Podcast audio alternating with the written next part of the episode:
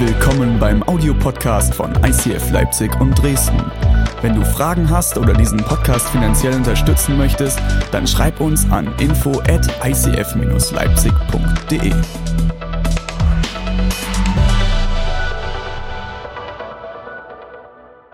Hey Leute, ist es gut? Neue Location? Was sind eure Ängste? Komm, ruft mal ein bisschen was rein. Was habt ihr an Ängsten gehört heute? Höhe. Höhe. Eine Höhenangst. Das ist natürlich dramatisch. Richtige Ängste? ich höre nichts. Zu lange predigten, ja. Das ist die größte Angst des Producers im Gottesdienst. Was haben wir noch für Ängste? Erwartungen. Oh, das ist gut. Dieb. Hilflosigkeit. Oder was? Oder?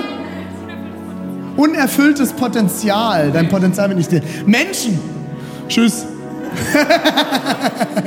Schön, dass du trotzdem da bist, Marvin. Noch jemand Angst? Versagen. Versagen. Versagen. Nicht der Versagen, sondern Versagen. Was haben wir noch an Ängsten? Noch jemand eine? Eine Angst noch? Einen Mann zu verlieren oder deinen? Deiner ist nicht so wichtig, nur einen Mann. Irgendeinen Mann zu verlieren. Wie viel hast du, Cutter? Julius, wir müssen reden. Spät mit dir. Jemanden zu verlieren. Jemanden zu verlieren. Ich glaube, wir alle kennen das, oder? Angst. Dinge, die uns Angst machen. Das ist heute ein ziemlich intimes Thema, deswegen bin ich froh, dass ihr doch noch ein bisschen näher gekommen seid, weil es ist intim. Es ist ein äh, Thema, das man nicht mit jedem öffentlich bespricht. Und ich hoffe trotzdem, dass wir heute miteinander warm werden. Auch in unserem neuen großen Raum, wenn wir direkt so ein heißes Thema angehen. Und mein Gebet ist heute, dass einige von uns, die heute hier sind und immer wieder das Gefühl haben, sie sind in Gefängnissen der Angst gefangen. Und ich rede jetzt an dieser Stelle, wenn ich von Angst rede, nicht über eine Phobie, okay? Ich mag auch keine Spinnen. Ich habe keine Spinnenphobie, aber ich mag keine Spinnen. Aber Phobien, also es gibt, es gibt Ängste, das sind wirklich krasse Ängste. Und es gibt solche Ängste, ich will jetzt nicht sagen, dass sie lächerlich sind, aber ich sage, sie sind lächerlich. In Deutschland Angst vor Spinnen zu haben, ist jetzt nicht nötig, oder? Doch, meinst du, Daniel? Lüdi, bist du der Spinnenaufsauger bei euch? Ja. ja, ja, Daniel. Aber es gibt, glaube ich, wirklich heute Abend Leute hier, die haben wirklich tiefe Ängste. Und es sind ein paar vorhin schon gefallen. Es gibt Menschen, die sind immer wieder wirklich gefangen von Ängsten. Und wir werden heute da ein bisschen tiefer reingehen. Und ich glaube, jeder von uns kennt diese Momente. Und der eine oder andere hat vielleicht schon besser gelernt, damit umzugehen. Und der andere von uns kämpft vielleicht noch damit. Angst ist nicht von Gott. Das ist meine Predigt. Amen. Wir sehen uns später. Damit ist alles gesagt, oder? Ich will mit euch jetzt wirklich da reingehen und ich will euch am, im Laufe der Predigt zwei Hauptpunkte geben, von denen ich überzeugt bin, wie es praktisch werden kann. Ich will beten und dann steigen wir ein. Alright? Jesus, ich danke dir, dass du uns keinen Geist der Angst gegeben hast, keinen Geist der Furcht, sondern dass du einen Geist der Liebe und Gnade für uns bereit hast. Ich bete, dass du uns das heute neu offenbarst und dass du heute kommst und Freiheit schenkst. Erik. Oder auch Erik. Vielen Dank.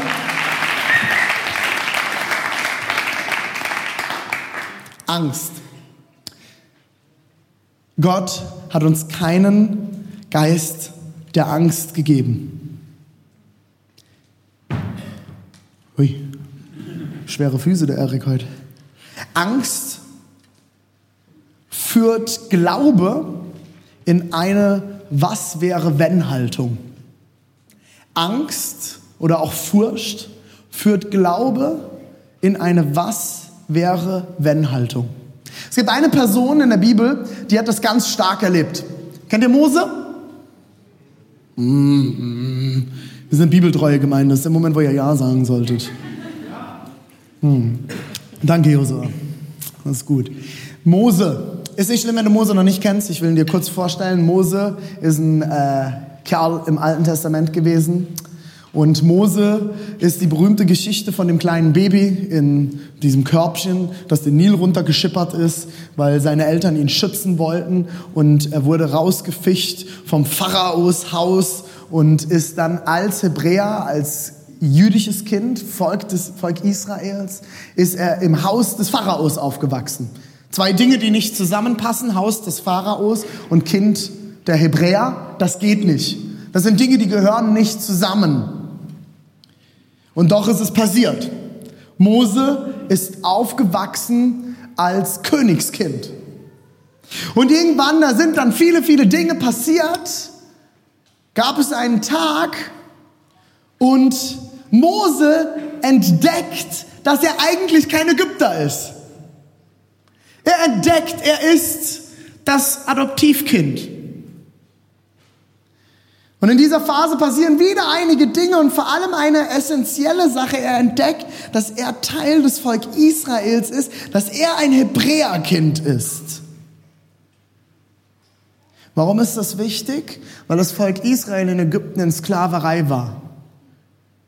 Die Israeliten haben das ägyptische Königreich aufgebaut mit ihren bloßen Händen. Jede einzelne Statue, jede einzelne Pyramide, alles, was sie hatten in ihren ägyptischen Städten, ist aufgebaut worden von jüdischen, israelischen, blutigen Händen. Und Mose erkennt, das ist mein Volk. Und es gibt eine Szene, die beschrieben wird in der Bibel, wo Mose zuschaut, wie ein Israelit einen seiner Hebräer, Geschwister von seinem Volk auspeitscht. Und er verliert komplett die Kontrolle und bringt diesen Ägypter um. Von da an hatte er ein Problem im Hause des Pharaos. Und er ging auf die Flucht. Und er, er entdeckt seine Wurzeln, er entdeckt, wo er herkommt. Und es gibt einen Moment, nachdem wieder ein paar Kleinigkeiten passiert sind und er kommt in eine Situation, er lernt den Gott seiner Väter kennen. Er lernt seinen persönlichen Gott, den Gott Israels kennen, Jahwe. Und er verbringt Zeit mit diesem Gott und er betet. Und Gott begegnet ihm persönlich. Und Gott sagt, Mose, ich will, dass du mein Volk aus Ägypten herausführst. Das sind die Bibelstellen, Leute. Ich weiß nicht, wie es euch da geht. Wenn ich die lese, da werde ich manchmal etwas arrogant. Ich weiß nicht, ob dir das manchmal auch so geht. Vielleicht hast du es auch noch nicht reflektiert. Aber das sind die Momente beim Bibellesen, äh, wo ich manchmal denke, so, Alter, Mose, ernsthaft jetzt. Gott redet mit dir. Gott höchstpersönlich. Wisst ihr nämlich was, was Mose antwortet? Gott, Gott höchstpersönlich redet mit Mose und sagt, Mose, führe mein Volk aus Ägypten raus. Du bist der Berufene. Du bist es. Voll, führe mein Volk aus der Sklaverei. Ich habe einen neuen Plan.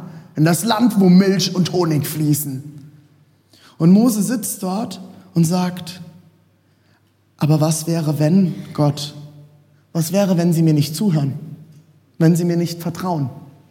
Und ich sitze dann da beim Bibellesen und denke so, come on Mose, jetzt ernsthaft? Gott höchstpersönlich redet mit dir. Bist du taub? Der hat dir doch einen ganz klaren Auftrag gegeben. Also wenn ich Mose wäre, also wenn ich Mose wäre, ich würde sofort aufstehen und sagen, Halleluja, preis den Herrn, ich habe einen Auftrag, folgt mir nach. Oder? Wie bist du so? Also ich werde da manchmal echt arrogant. Aber wenn du jetzt mal ein bisschen tiefer da reingehst, jetzt musst du mal überlegen. Also Ägypten, ein Weltreich. Mose wächst auf unter den Ägyptern. Er weiß, welche Power und welche Macht die Ägypter haben. Und er bekommt jetzt von Gott den Auftrag, Mose, Führ jetzt mal mein Volk aus dieser Gefangenschaft. Ihr seid ja Sklaven, ne, Mose? Führ die jetzt mal raus. Also wenn ich Mose wäre und mich jetzt mal wirklich in die Situation reinversetze und nicht nur arrogant die Bibel ist, dann sitze ich da und denke so, oh, Also ich soll jetzt zu meinem Volk gehen. Die wissen eigentlich, ich bin im Hause des Pharaos aufgewachsen und komme jetzt auf die Schnapsidee, dass Gott mit mir geredet hätte, der, der im Hause des Pharaos aufgewachsen ist, äh, und soll denen jetzt mit meinen Paar und 20 sagen, den alten, weisen israelischen Männern, dass es so, ja, was soll ich sagen? Äh, hallo Leute, schön, dass ihr da seid. Ähm, ihr wisst ja, äh, wir sind für mehr berufen, als jetzt hier in Sklaverei zu sein. Ähm, ich bin übrigens Mose, wisst ihr ja, war im Haus des Pharaos und wir haben jetzt ein bisschen Streit. Ne? Ähm, und ich würde gern eigentlich jetzt mit euch hier raus. So. Gott hat mir das gesagt. Ähm, also wer jetzt Zeit, verabschiedet euch von euren Freunden hier in Ägypten. Tschüss. Ähm, ach übrigens Ägypter, ähm, wir gehen, ne? Tschüss. Ja, was soll denn der sagen? Also nur mal sich mal durch den Kopf gehen lassen. Wir kennen doch alle diese Momente, oder? Gott, ich weiß nicht, ob du schon so einen Moment hattest, Gott hat zu dir gesprochen. Im Persönlichen, vielleicht in deiner Zeit, die du mit Gott verbracht hast, du nimmst die Stimme Gottes wahr, du liest Bibel und du merkst so, pff, that's it. Ich hatte die Woche so einen Moment, ich will euch keine Details erzählen, weil ich noch Gott gehorchen muss, ich bin noch nicht durch. Aber er hat mir ziemlich klar was gesagt. Und dann sitze sitz ich da und ich so, nee, das waren meine Gedanken. Hundertprozentig. Nee, nee, nee, das kann ich nicht weggeben, Jesus. Das gehört mir. Das brauche ich vielleicht noch. Und Gott sagt wieder, nee, gib's weg, gib's weg. Und sagt, nee, wir, wir könnten, nur, gib nur einen Teil, oder? Nee, nee, nee, alles. Und, und ich fange an, mit Gott zu diskutieren. Aus einer Angst heraus. Und Mose sitzt dort und soll jetzt auf einmal ein riesiges Volk aus Sklaverei, Gefangenschaft. Die Ägypter haben Waffen. Keine Panzer oder so, aber andere Sachen. Und wenn wir an, an, an, an Mose denken, ich weiß nicht, vielleicht hast du Kinderbibel früher gehabt, Kinder, Kindergottesdienst und so, und dann denkst du an Mose mit seinem Stab, wie er vom Roten Meer steht und, puh, und das Rote Meer teilt sich. Ihr habt halt ganz schön Schiss in der Buchse gehabt, als er dann vor den Pharao getreten ist, nach ein bisschen Diskussionen mit Gott. Let my people go. Lass mein Volk ziehen. Ich glaube, es war eher so ein Pharao, willst du mein Volk ziehen lassen? Aber Gott hat nachgeholfen, oder? Mit vielen, vielen Dingen. Er hatte Angst. Er hatte Angst. Angst führt deinen Glauben in eine Was wäre wenn Haltung. Was wäre wenn aber bum, bum. Das sind die Momente, wo in deinem Kopf die Worst-Case-Szenarios aufpoppen. Ich stehe vor diesem Volk, habe den Auftrag Gottes, alle drehen sich um und gehen. Wir feiern unsere erste Celebration in diesen Räumen, keiner kommt. Was wäre, wenn keiner kommt? Wenn alle Stühlreihen leer sind? Was wäre? Was wäre, wenn? Wir haben im Leitungsteam zusammengesessen. Was wäre, wenn, wenn wir die Räume nächstes Jahr hier nicht bezahlen können, weil wir nicht wachsen? Worst-Case-Szenario wäre, wir gehen zurück ins Knicklicht. Was wäre, wenn? Und wir haben uns entschieden zu sagen, nein, wir wollen uns nicht von der Angst abhalten lassen und trotzdem einen Schritt gehen. Was wäre, wenn du eine Firma am Aufbauen bist, die vielleicht am Selbstständig machen bist, vielleicht neue Schritte wagst, du gehst finanziell vielleicht aufs Wasser. Was wäre, wenn die Wirtschaft morgen zusammenbricht? Was wäre, wenn ich das gebe, was Gott mir aufgetragen hat und ich bleibe nachher auf den Kosten sitzen? Was wäre, wenn? Was wäre, Eltern hier, Eltern, meine lieben Eltern, Freunde, Kinder? Was wäre, wenn du dein Kind morgens aus dem Haus lässt und es stößt ihm was zu?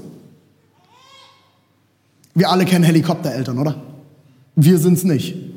Wir haben keine Helikoptereltern in dieser Gemeinde. Keiner. Auch in, nee, niemals. Wir sind alle keine Helikoptereltern, sind immer die anderen. Das sind die, die Mamas auf dem Spielplatz da, die anderen. Aber wisst ihr was? Mit dem ich Kinder habe, kann ich verstehen. Meine Frau und ich stellen uns stetig die Frage, was würden wir machen, wenn wir Gott nicht kennen würden? Wem soll ich denn mein Kind anvertrauen? Ich, ich würde mein Kind jeden Morgen in Luftpolsterfolie einpacken. So. Und dann bringe ich das dann so zum, zur, zur, zur Bahn, setze das da rein und dann sage ich, kannst ein bisschen knistern, aber nicht so viel, wir brauchen noch ein paar Polster. Ja, du kannst ja dein Kind nicht heute auf die Straße lassen. Was weiß ich, was die im Kindergarten mit meinem Kind machen? Was weiß ich, ob da irgendein dreckiger, perverser Sack in diesem Kindergarten ist. Weiß ich doch nicht. Ich habe euch letzte Woche die Geschichte von meinem Freund erzählt. Nur auf dem Hof gespielt, eine Sekunde nicht hingeguckt. Mein Kind? Ich, ich weiß es nicht. Was würde ich machen, wenn ich nicht Gott hätte? Alle Eltern kennen diesen Moment, Angst zu haben um ihre Kinder. Ich glaube, jeder von uns Eltern kennt das. Fängt an in der Schwangerschaft. Was wäre, wenn wir das Kind verlieren? Vielleicht habt ihr ein Kind verloren. Auf Gott zu vertrauen heißt nicht, dass alles gut wird. Wir gehen trotzdem durch Herausforderungen. Und wenn du in solchen Situationen stehst oder gestanden hast und dort immer noch kämpfst, dann hör dir die Predigt von letzter Woche an. Finde deinen Anker. Aber wir wollen uns von nichts abhalten lassen und von keiner Angst beherrschen lassen. Was du am meisten fürchtest, offenbart, was du in deinem Leben den größten Wert beimisst. Was du am meisten fürchtest, offenbart, was du in deinem Leben den meisten Wert beimisst. Das ist positiv sowie auch negativ. Wenn du Angst um deinen Partner hast oder wie Katha um ihre Männer, äh, dann zeigt das, dass du deiner Familie einen großen Wert beimisst. Das ist was Gutes, oder? Das ist der Moment, wo ihr Amen sagen solltet. Amen, danke. Äh, ist gut, oder? Angst um seine Familie, deine Familie einen guten, großen Wert zu haben, ist gut. Aber wenn du immer unterwegs bist, du bist mit einem Kumpel unterwegs, du machst dir jedes Mal Gedanken, darf ich meinem Kumpel einen Kaffee für zwei Euro ausgeben? Und dir kommt direkt der Gedanke, pff, ich habe nicht genug. Was wäre, wenn ich dem jetzt den Kaffee für zwei Euro ausgebe und morgen brauche ich die zwei Euro beim Einkaufen? Da hat etwas Wert in deinem Leben, was vielleicht nicht sein sollte. Ist positiv und negativ. Wenn du wissen willst, was den größten Wert in deinem Leben hat, Frag dich, wovor fürchtest du dich am meisten? dann wirst du den größten Wert in deinem Leben herausfinden. Und das Zweite ist, was du am meisten fürchtest, offenbart, wo du Gott in deinem Leben am geringsten vertraust. Du fürchtest immer wieder, kein Geld zu haben, nicht genug zu haben, nicht versorgt zu sein, dass deinen Kindern etwas zustoßen könnte. Und ich rede nicht von einem gesunden Menschenverstand, nach seinen Kindern zu schauen, okay? Aber an der Stelle wirst du erkennen, wo du Gott am wenigsten vertraust. Vielleicht kommst du sogar aus einem Elternhaus und für dich ist es herausfordernd, weil einer deiner Elternteile dem Partner, also einem deiner, dem anderen Elternteil, äh, fremdgegangen ist. Und deine größte Befürchtung ist, dir könnte das auch passieren. Vielleicht ist es dir passiert. Am Ende können wir es Gott immer nur wieder hingeben und zurückgeben. Können wir es Gott immer wieder nur hinlegen, weil wir stehen nicht drüber. Und deine Angst wird keinen Unterschied machen, oder? Deine Angst wird deinen Partner nicht ändern. Deine Angst wird deine Kinder nicht beschützen. Deine Angst wird deine Finanzen nicht ändern. Deine Angst wird dir nicht dein Geld schützen. Das Einzige, was diese Angst machen wird, oder? Ist dein Herz gefangen zu nehmen. Ist, dass du dir die ganze Zeit Sorgen machst, dass du die ganze Zeit dich um diese Dinge drehst und nicht rauskommst, oder? Dass du Bauchschmerzen kriegst. Ich spüre das immer hier. Ich bin ein Bauchmensch. Ich spüre das hier. Ich krieg dann Bauchschmerzen. Und dann dieses flaue Gefühl im Magen. Kennt ihr das? Leute, ich weiß, es ist ein ziemlich, ziemlich persönliches Thema. Und ich spüre das an der Atmosphäre gerade. Einige von euch, da kocht's. Vielleicht fühlen einige von euch sich sogar auf den Schlips getreten. Mir geht es heute nicht darum, jemanden auf den Schlips zu treten oder euch fortzuführen oder euch etwas vorzuwerfen. Hier geht es nicht um Druck. Für die meisten Ängste in deinem Leben kannst du nicht mal was. Die kommen aus deiner Erziehung, aus den Wertensystemen, das du gelernt hast, aus Erfahrungen, die du gemacht hast. Viele deiner Ängste werden wahrscheinlich sogar zutiefst berechtigt sein. Es geht mir darum, dass wir aber nicht dazu berufen sind, in Angst und Furcht zu leben. Dein Status, wenn du Gott kennengelernt hast, ist es nicht, in Angst zu leben.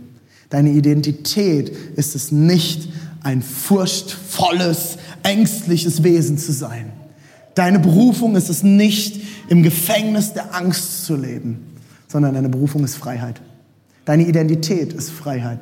Wenn dich jemand fragt, wer du bist, ist ein Teil davon zu sagen, ich bin frei. Du bist frei. Auch wenn du es manchmal noch nicht so empfindest. Und ich will mit dir mich auf die Reise machen. Und deswegen auch diese Überwinder-Serie, die wir heute abschließen. Wir müssen stückweise Dinge in unserem Leben überwinden, um in diese Freiheit hineinzukommen, die Gott für uns bereit hat. Ein Teil, den ich mit euch jetzt machen will, ist, jeder zückt sich bitte was zu schreiben. Euer Smartphone, Tablet, Laptop, Desktop-PC mit 24 Zoll Bildschirm, Schiefertafel, Block, Papier, Buch, was auch immer ihr zum Schreiben habt. Habt ihr alle was? Alle was zum Schreiben zücken? Okay, einen Satz. Ich vertraue Gott nicht bei. Ich vertraue Gott nicht bei. Und vielleicht bist du halt hier und sagst, du kennst diesen Gott noch nicht, dann nimm einfach mal an, es gibt eventuell einen Gott oder nimm deine größte Furcht, ich habe Angst vor. Ich vertraue Gott nicht bei. Und wir nehmen uns einen kurzen Moment, wo ich still werde. Und das ist dein Ding. Niemand schreibt beim anderen ab. Es geht jetzt nicht, okay? Funktioniert nicht. Das ist dein Ding. Es sei denn, ihr beide. Wie nennt sich hier Spinnenphobie? Arachnophobie, ne? Arachnophobie, glaube ich, heißt es. Aber das ist jetzt nicht das Ding, was dahin soll, ne? Danke, Sarah.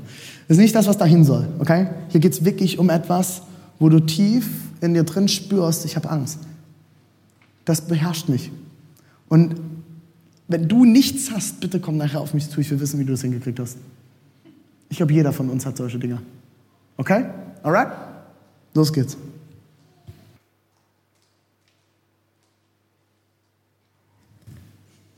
Okay. Seid ihr alle einigermaßen ready? Dann tauscht ihr jetzt das Handy mit eurem Nacken. Spaß. ich blende jetzt eine Nummer ein, an die schickt ihr das bitte. Könnt ihr bitte alle einen Screenshot an uns schicken für Facebook? Okay, gut. Ähm, Spaß beiseite. Warum mache ich das? Warum mache ich das? Ich bin zutiefst davon überzeugt, du kannst nur etwas überwinden, was du benennen kannst. Wenn du nicht weißt, was vor dir ist, wie hoch es ist, wie tief es ist, wie breit es ist, was du vor deiner Nase hast, wo du drüber willst, weißt du erstens nicht, welches Werkzeug musst du eventuell verwenden? Dann weißt du nicht, wie du drüber kommst. Du kannst es nicht benennen, du kommst nicht drüber. Wenn du einen Schritt gehen willst, musst du es benennen können. Dann musst du wissen, was liegt vor deiner Nase. Deswegen ist Reflexion so wichtig und sich selbst kennenzulernen. Zu wissen, was steckt in dir? Was sind die Dinge, die dich gefangen nehmen, die dich aufhalten? Gib dem Ganzen einen Namen. Geld, meine Kinder, meine Arbeit, meine Zukunft, meine Rente, was auch immer.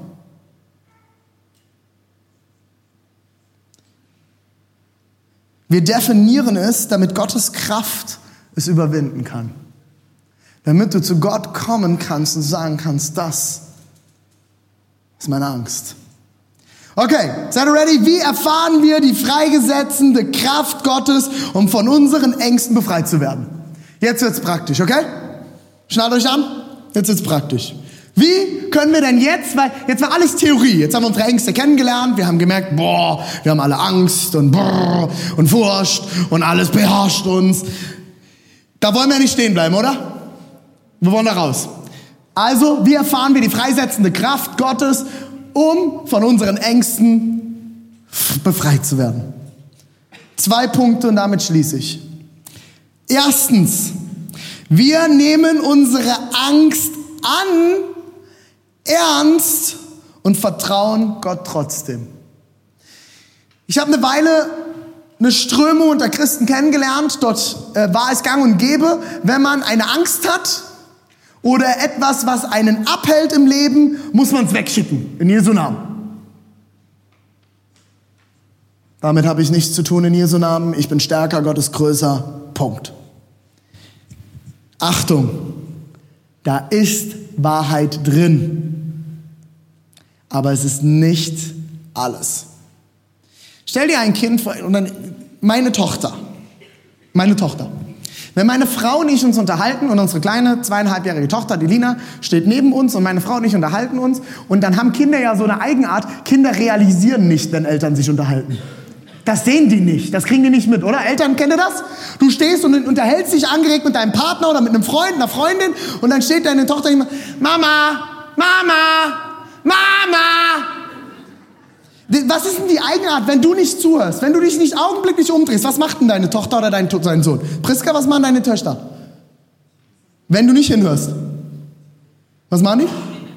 Die reden weiter und in welchem Ton? Die, ja, die werden lauter, oder? Kinder, denen du nicht zuhörst, die werden lauter, oder?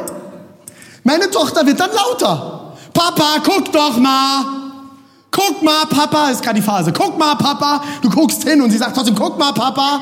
Sag ich, guck doch schon, meine Tochter. Guck mal. Wenn sie das Gefühl hat, ich guck vielleicht doch noch nicht. Vielleicht, weil ich mein Handy wieder in der Hand hatte. Hm, Mist. Kinder, die nicht gehört werden, werden lauter. Wenn du eine Angst in dir hast, eine Stimme in dir hast, mit der du kämpfst und du unterdrückst sie und du schickst sie einfach nur weg, garantiere ich dir, sie wird lauter werden. Der erste Schritt, um aus dem Gefängnis rauszukommen, ist es, dich selbst ernst zu nehmen. Vielleicht bist du in einem Haushalt aufgewachsen, hattest Eltern, die dich nicht ernst genommen haben. Du hattest Lehrer, du hattest Leiter oder wen auch immer in deinem Leben, die haben dich nicht ernst genommen. Und du hast deswegen das Gefühl, du bist nicht ernst genommen. Und du musst dich und darfst dich selbst nicht ernst nehmen. Soll ich dir etwas sagen? Wenn du eine Angst hast, zu versagen, und du wirst dir die ganze Zeit sagen, nee, das stimmt nicht, jetzt sei ruhig, Ruhe, hey, hallo, Ruhe. Diese Angst wird lauter werden. Und diese Angst wird dich immer mehr beherrschen weil sie ist ein Teil von dir. Und du kannst etwas, was ein Teil von dir ist, nicht einfach wegschicken. Das lebt in dir. Das ist ein Teil von dir. Ist es deine Berufung? Ist es deine Identität in Jesus? Nein, ist es nicht. Hat Gott mehr für dich bereit? Ja, Halleluja. Aber trotzdem ist es momentan ein Teil von dir. Und der erste Schritt ist, dass du es ernst nimmst. Dass du dich selbst ernst nimmst. Deine Ängste, deine Sorgen, die Dinge, die dich beschäftigen. Wahrscheinlich haben sie einen Grund, warum sie da sind. Und in einer bestimmten Form sind sie wahrscheinlich sogar gesund und werden dir helfen. Nimm es wahr, nimm es ernst und nimm es an und akzeptiere, dass du eventuell einen Kampf hast, dass du immer Angst hast, nicht genug zu haben. Das ist der erste Schritt. Und der zweite Schritt, und ich liebe es. Kennt ihr König David? König David war einer der krassesten Persönlichkeiten der Bibel. David wurde schon zum König gesalbt, als noch ein anderer König war. Alle, die Game of Thrones gesehen haben, wissen, das funktioniert nicht. Wenn ihr es nicht geguckt habt, guckt es nicht. Es sind zu viele Sachen, die ich euch nicht empfehlen darf. Funktioniert nicht, wenn sieben Könige um einen Königsthron, um den eisernen Thron kämpfen. Das funktioniert nicht. Es geht nicht. Das gibt Tod. Und David wurde gesalbt zum König von Gott, eingesetzt, als Saul noch König war. Und Saul hat das dann mitgekriegt. Und was hat er natürlich getan? Er hat ihn verfolgen lassen und wollte ihn umbringen lassen. Saul hat gesagt, Kopf ab. Wenn ihr ihn kriegt, wenn ihr ihn fasst, ich will ihm den Kopf abschlagen. Ich werde ihn umbringen. Der nimmt mir nicht meinen Thron weg. Und König David flieht und er hat die Chance, Saul umzubringen. Er sitzt neben ihm und Saul schläft. Und er tut es nicht. Wisst ihr warum? Weil David sagt, und das ist eine ganz tiefe Wahrheit, das ist nicht mein Business, das ist Gottes Business. Wenn Gott mich eingesetzt hat, dann ist es sein Business, den anderen König zu entfernen. Ich werde mir meine Finger nicht schmutzig machen, um das zu bekommen, zu dem Gott mich eingesetzt hat. Ich werde mich nicht versündigen um den Weg Gottes, den er für mich bereitet hat, zu gehen. Und dieser David, der verfolgt wird, dem nach dem Leben getrachtet wird, ist ein ziemlich künstlerisch-poetischer Typ. Ich weiß immer nicht, wie ich mir den vorstellen soll. Auf der einen Seite der mächtige große Krieger und auf der anderen Seite schreibt er ziemlich interessante Gedichte. Das jetzt passt nicht zusammen. Ich kann nicht Holz fällen und parallel ein Gedicht schreiben. Also ich kann das nicht. Aber irgendwie David hat das hingekriegt. Er ist auf der einen Seite der Krieger und auf der anderen Seite spielt er Harfe. Also irgendwie komisch. Äh, egal. Anderes Thema. Ich werde ihn irgendwann kennenlernen. Psalm 56, 2 bis 5. Hier schreibt dieser David wieder ein Lied. Und er schreibt, in dieser Not, in dieser Bedrängnis, lass uns reinschauen. Sei mir gnädig, oh Gott, denn Menschen verfolgen mich.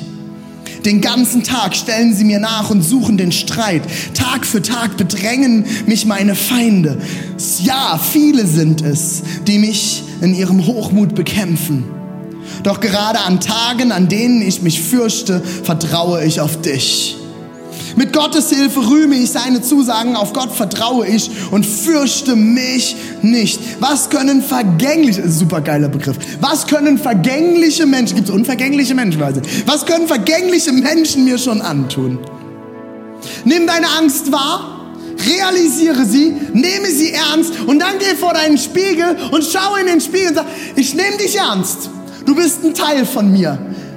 Aber du musst nicht länger dort bleiben, weil wir haben einen Gott, der ist größer und dem darf ich vertrauen. Und er wird mich dorthin führen und er wird dir zeigen, was dran ist und was die nächsten Schritte sind. Wir werden dort hineinwachsen.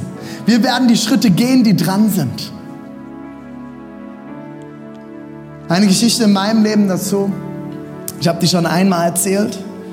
Ich bin im Elternhaus aufgewachsen und wir hatten eine Zeit lang ziemlich große finanzielle Probleme. Mein Vater ist Dachdecker gewesen und ist, als ich elf, zwölf Jahre alt war, hat er eine ganz schwere Arthrose gekriegt und die haben ihn dreimal vom, äh, sie haben ihn mit drei Mann vom Dach tragen müssen und seine Dachdeckerkarriere war zu dem Zeitpunkt beendet. Er musste umschulen, wir hatten gerade ein Haus gebaut, wir hatten zwei Autos, weil wir auf dem Dorf gewohnt haben, waren eine fünfköpfige Familie und mussten auf einmal von einem Auszubildendengehalt leben. In, meiner, in dieser Zeit hat sich eine Angst in mir tief eingebrannt. René, du hast nicht genug. Ich habe nicht genug. Ich habe mit der Zeit gelernt, dass es ein Teil von mir ist. Und dass diese Angst immer wieder kommt, nicht versorgt zu sein, nicht genug zu haben. Und ich habe das gehabt, als ich 350 Euro verdient habe als Jugendpastor, als ich 600 Euro verdient habe als Jugendpastor und als ich 800 Euro verdient habe als Jugendpastor. Mehr habe ich nie verdient für 40 Stunden die Woche als Jugendpastor, weil Gemeinden denken ja, sie müssen Pastoren demütig halten, indem sie sie nicht bezahlen. Ich habe wenig verdient, dann habe ich später mehr verdient. Habe ich Kurier gefahren, habe das dreifache Gehalt gehabt fast. Und ich hatte trotzdem Angst, nicht genug zu haben. Wenn ich Leute einladen wollte, kam diese Angst, nicht genug zu haben. Wenn ich Trink geben, Trinkgeld geben wollte, hatte ich Angst, nicht genug zu haben. Geschweige denn, dass ich irgendwo spenden konnte. Ich hatte immer Angst. Was ist, was wäre, wenn ich jetzt diese 10 Euro morgen brauche? Ich weiß ja nicht, was passiert. Und das erste war, ich habe angenommen, ich habe diese Angst und das ist okay, sie ist ein Teil von mir. Und das zweite, das zweite war, Gott trotzdem zu vertrauen. Bleib nicht beim Annehmen stehen, sondern geh den ersten Schritt. Wenn du mit, wie ich, mit diesem Vertrauen, dass du versorgt bist und dass du alles hast, was du brauchst, einen Schritt gehen willst und du damit kämpfst, dann geh einen Schritt und fang an, etwas zu geben. Für mich war das damals zu sagen, ich gebe immer 10% Trinkgeld. Schlechter Service 10%. Guter Service, 15, 20. Dann geben wir aufwärts. Das ist Großzügigkeit. 10% ist das, was ich immer mindestens gebe. Wisst ihr warum? Weil das Gnade ist. Du hast mir einen schlechten Service gegeben, 10% Trinkgeld. Das ist Gnade. Wisst ihr, wo ich erzähle? Gott gibt dir immer 10% Trinkgeld. Hast du es verdient? Nö. Ich habe es nicht verdient. Das ist Gnade. Das ist das Gnadenprinzip. Das erzieht mich. Es erzieht mein Herz, gnädig zu sein. Es erzieht mein Herz, freiwillig und freigebig zu geben. Aber Großzügigkeit fängt bei mir über 10% an, habe ich entschieden. War das leicht? Habe ich ständig diesen Gedanken gehabt? Ja. Habe ich die 2 Euro, die ich jetzt dann an Trinkgeld gegeben habe, am nächsten Tag vermisst? Meistens nicht. Ich habe angefangen, meinen zehnten Teil, meine 10% ins Reich Gottes zu geben. Gesagt, ich fange das jetzt an und ich mache das. Ich tue das.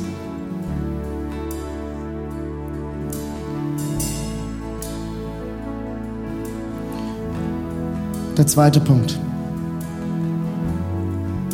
Wir verbringen Zeit mit Gott, bis er unsere Ängste wegnimmt. Ich will euch einen weiteren Psalm dieses Davids vorlesen. Ich suchte die Nähe des Herrn und er hat mir geantwortet. Er rettete mich aus aller Angst. Ich suchte die Nähe des Herrn Und er hat mir geantwortet. Er rettete mich aus aller Angst. Stell dir das vor. Du wachst morgens auf und deine Angst ist weg.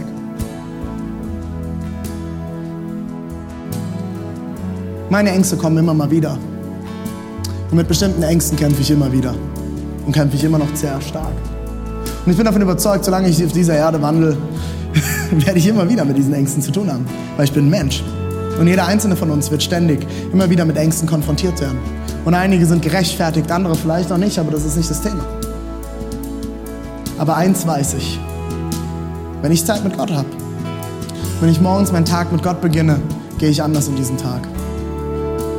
Und ich habe erleben dürfen, wie zum Beispiel bei dieser Finanzkiste, die ich euch gerade erzählt habe, dass Gott mich in Freiheit geführt hat. Und ich heute gerne Leute einlade. Ich gerne geben kann. Kommt der Kampf immer mal wieder? Ja. Klopft das an? Natürlich. Weil es tief in mir drin ist, als aus meiner Erziehung heraus. Was ist deine Angst?